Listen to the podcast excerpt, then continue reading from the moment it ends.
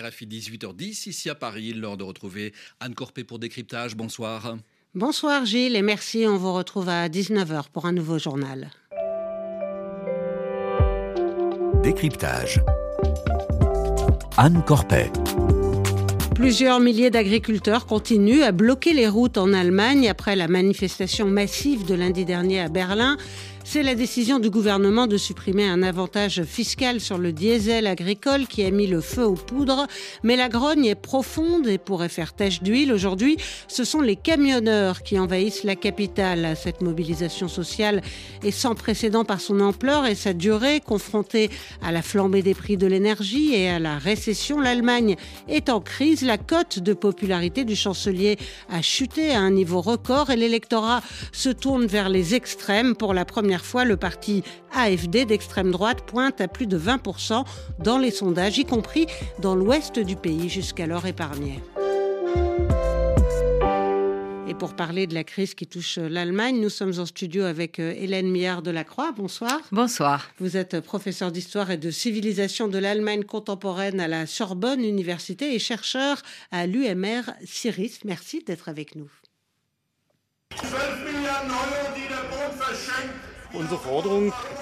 Nos revendications sont justifiées et doivent être satisfaites. Sinon, les exploitations seront menacées. C'est triste que le gouvernement ait mis quatre semaines pour accepter de discuter. Alors c'est un agriculteur qui a été interrogé lundi dernier à Berlin par euh, notre correspondant Pascal Thibault. Euh, la ville a été paralysée, le mouvement se poursuit. Pour comprendre ce qui se passe, il faut d'abord euh, faire un, retour en arrière au mois de novembre dernier quand la Cour constitutionnelle de Karlsruhe a imposé un, serrage de vis budgétaire au gouvernement. Qu'est-ce qui s'est passé? Oui, alors ça, ça peut être tout à fait étonnant pour des gens qui connaissent mal l'Allemagne de se dire que la Cour constitutionnelle, qui est chargée de surveiller la Constitution et l'application la Constitution dans un pays, donc comme l'Allemagne, se mêle de budget. Et en fait, cela tient au fait qu'il y a quelques années, euh, le, gouvernement allemand, à l'époque sous Angela Merkel, mais avec un soutien assez large des différents partis, y compris du ministre des Finances de l'époque, qui était l'actuel chancelier Olaf Scholz, donc de social-démocrate, avait décidé de non seulement bien respecter le, les règles de stabilité budgétaire et de mettre un frein à l'endettement, donc selon les critères de Maastricht, non seulement de le respecter, ce qu'il faisait depuis des années, mais de l'inscrire dans la Constitution.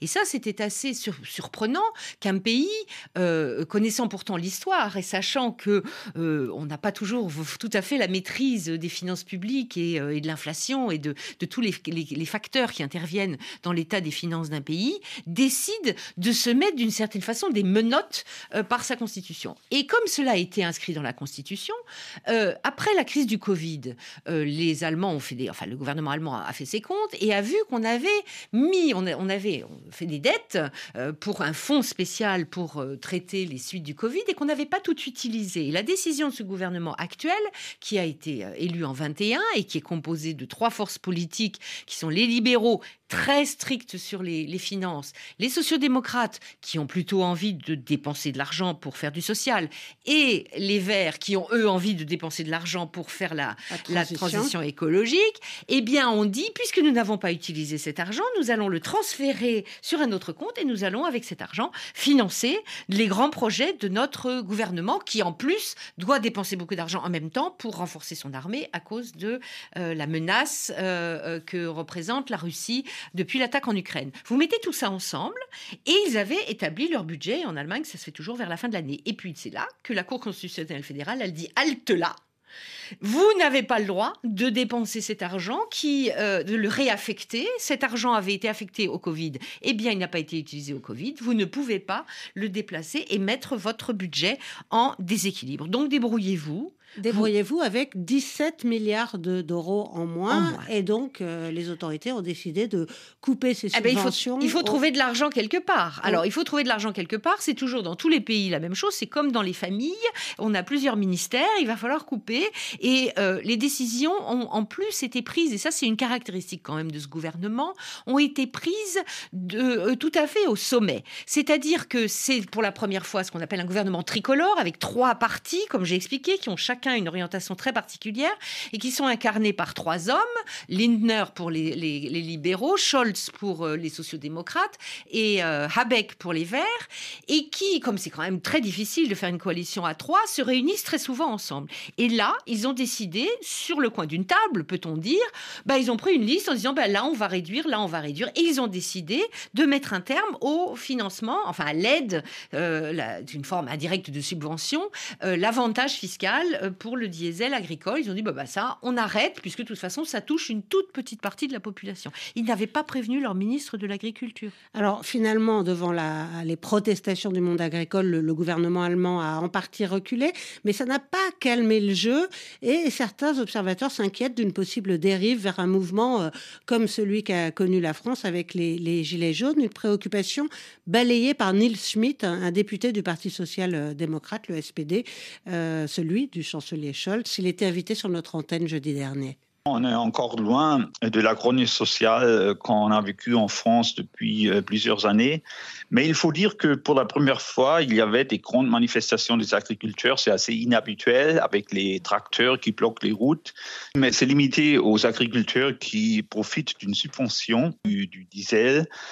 Mais il y a une grogne parmi les agriculteurs depuis de longues années parce qu'il y a une transformation profonde du paysage de l'agriculture allemande. Et c'est pourquoi c'était vraiment l'étincelle parce que les effets financiers de cette suppression de, subventions est assez limité. Hein. Est-ce que Nils Schmitt a raison de réfuter cette comparaison avec les Gilets jaunes? Alors, dans l'ensemble, je lui donne raison. Il a parfaitement raison aussi d'insister sur le fait que c'est la goutte qui a fait déborder le vase pour les agriculteurs qui, en Allemagne, sont, comme dans les autres pays, et comme euh, en France aussi d'ailleurs, euh, ont l'impression euh, que certains s'en sortent bien, mais qu'il y a quand même beaucoup d'agriculteurs qui, qui, qui, tirent le diable par la queue et qui, n'arrivent pas à boucler. Avec des nouvelles contraintes exactement, environnementales. Et, et que, voilà, et c'est surtout cela, ils ont l'impression, et c'est ça qui a provoqué cette colère, et qu'on a vraiment entendu dans les manifestations, euh, euh, les, agriculteurs ont l'impression finalement d'être les victimes qui payent pour la décarbonation de, euh, de l'ensemble de l'économie allemande et que c'est une écologie mal placée. C'est-à-dire qu'eux estiment, comme d'ailleurs dans beaucoup d'autres pays, que les vrais écologistes, ce sont les agriculteurs et qu'on leur fait payer des investissements dans une, une décarbonation un peu, comment dire, idéaliste, d'urbain, de, qui ne se pas compte ce que c'est que la vraie vie. Et là, ce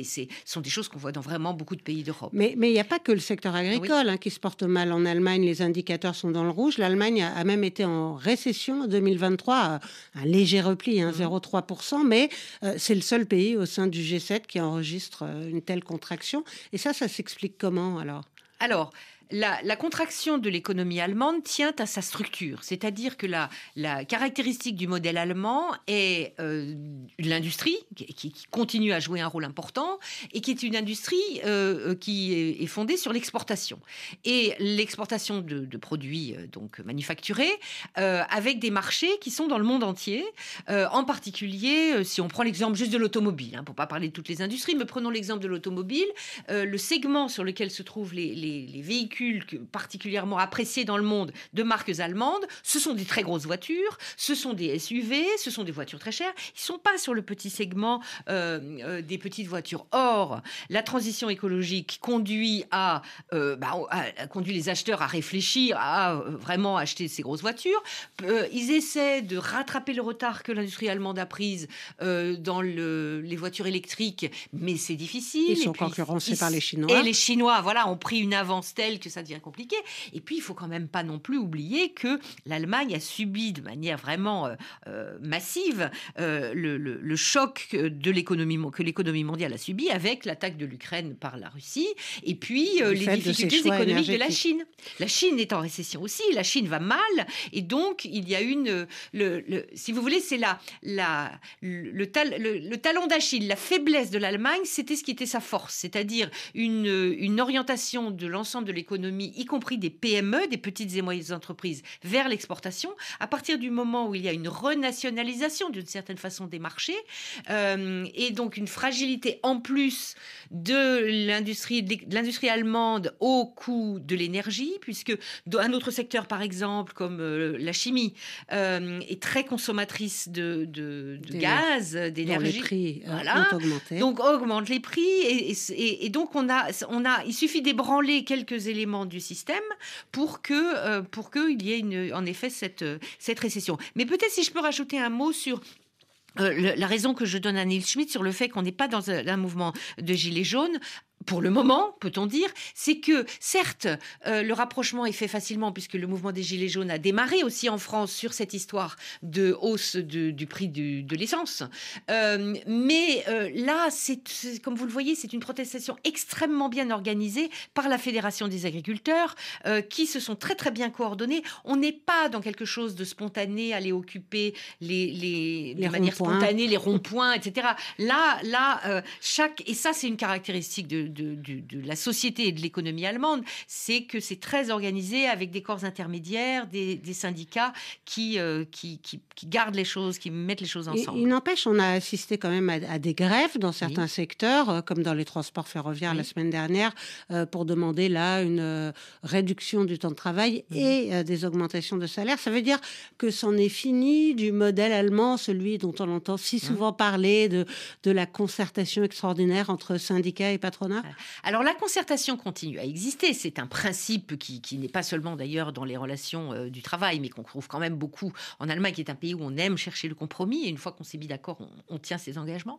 Il n'empêche que on a assisté pendant les deux dernières décennies à un, morcellement du paysage syndical.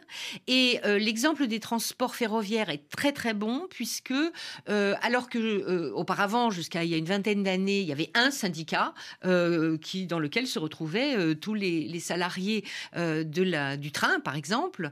Euh, or, aujourd'hui, se sont placés des, enfin, se sont créés des syndicats, c'est encore, enfin, je ne peux pas dire même sectoriels, mais sous-sectoriels. C'est-à-dire vous avez le syndicat des conducteurs de locomotives qui jouent pour Donc c'est moins facile de, de discuter avec exactement, les patrons. Hmm. Exactement. Et, et puis, c'est un, comment dire, une tendance. Lorsque vous avez un morcellement, il est moins facile de discuter. Et en même temps, quand l'un l'un des partenaires sociaux a obtenu gain de cause, eh bien ça encourage les autres à essayer d'obtenir la même chose. Lorsqu'on avait des accords de branche, comme c'était le, principe de l'Allemagne, bah, si l'accord est pour toute la branche, toute la branche est satisfaite lorsqu'on s'est mis d'accord. Là, si c'est morcelé, ça, ça entraîne des, demandes. Et puis, il y a aussi, euh, on l'a vu, dans les, ce que réclament euh, les grévistes, ce sont des hausses de salaire mais phénoménal parce qu'ils intègrent l'inflation, plus ils estiment que on rattrape l'inflation, plus une hausse de salaire, et ils finissent par demander 10, 15%, 20%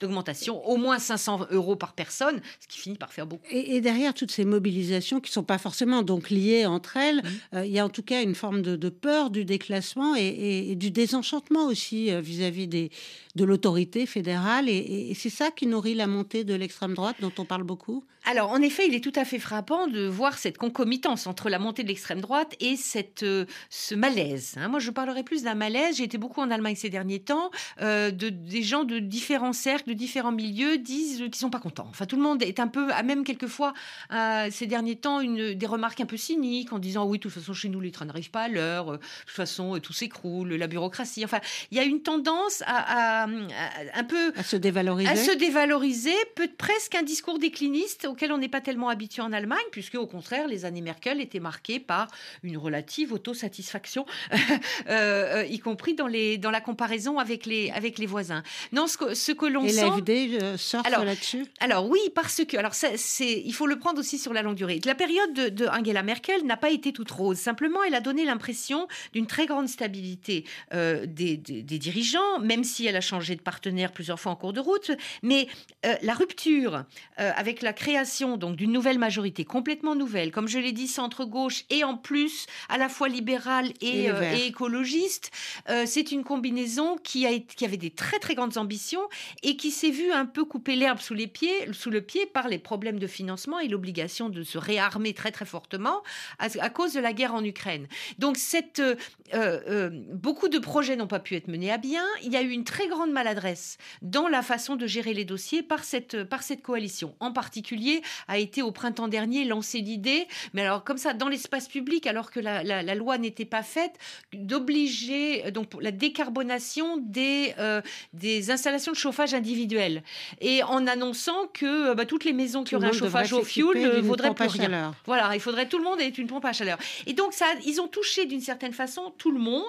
Euh, euh, et, cette insatisfaction ne, ne, réussit pas à se déporter sur ce qui est normalement l'opposition dans un pays parlementaire classique, bipartite, ou au moins à deux grandes familles. Parce que euh, l'opposition chrétienne-démocrate, qui était le parti d'Angela Merkel, n'a pas remonté son image depuis, depuis qu'ils ont perdu les élections de 21, se disputent entre eux. et donc, ils n'arrivent pas à, porter la voix de l'opposition. On oublie l'extrême gauche, Die Linke, parce qu'ils sont, ils sont en train de quasiment disparaître. Et c'est donc l'AFD, l'extrême droite, qui se présente comme la vraie opposition, alors que ces propositions de, de, programmes de gouvernement sont absolument délirantes. Et, c'est dans ce contexte que le média d'investigation corrective a, révélé un projet d'expulsion massive d'immigrés, mais aussi de, citoyens allemands d'origine étrangère euh, qui ne seraient pas euh, assimilés. Un projet euh, élaboré au cours d'une réunion secrète entre des personnalités du parti d'extrême droite avec des néo-nazis mhm. dans un hôtel. Alors la réunion a eu lieu en, novembre et, sa révélation a révélé, a, suscité une onde de choc dans le pays.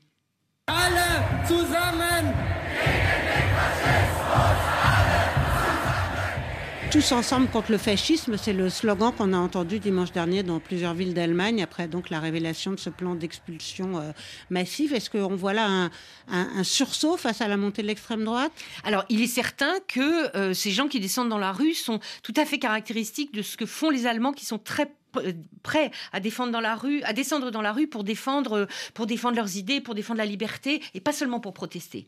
Donc ça, c'est assez typique. Euh, simplement, ceux qui manifestent, ce sont pas ceux qui, qui sont prêts à donner leur voix à l'AFD.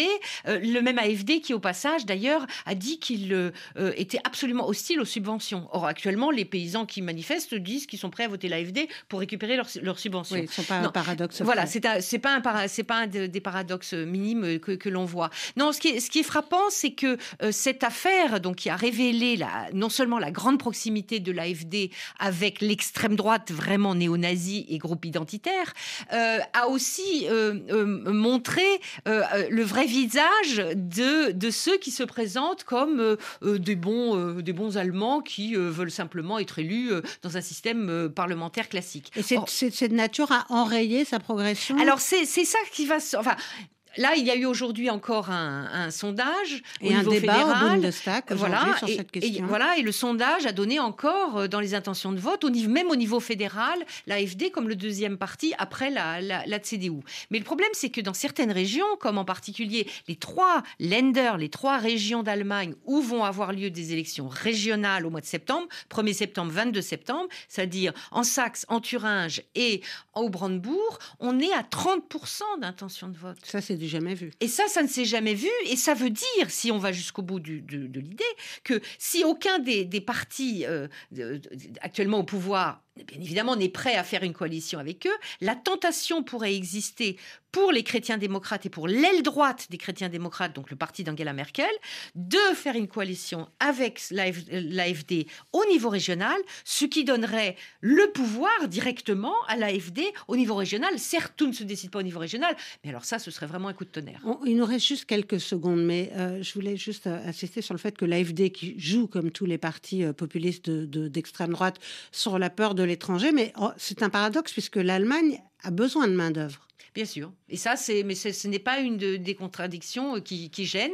L'Allemagne a besoin de main-d'œuvre. Le problème, c'est que l'AFD est, est traversée par une vision de ce que sont les Allemands qui est proprement raciste. C'est-à-dire que ce projet qui a été de, de, déportation, on pourrait dire, de gens, ne concerne pas seulement, entre guillemets, des gens qui seraient entrés euh, de manière euh, euh, irrégulière en Allemagne, mais ce sont même des Allemands de, qui, qui, qui, ont le passeport allemand, mais qui ne seraient pas conformes à la façon dont se représente un Allemand, c'est-à-dire un blanc. Merci beaucoup euh, Hélène Millard de la Croix. Je rappelle que vous êtes professeure d'histoire et de civilisation de l'Allemagne contemporaine à Sorbonne Université, chercheur à l'UMR Ciris. Merci à Arthur Geoffroy à la réalisation. Restez avec nous dans un instant le débat du jour, sauf en Afrique de l'Ouest où vous avez une demi-heure d'infos en peu les fulfulder. C'est ça la magie des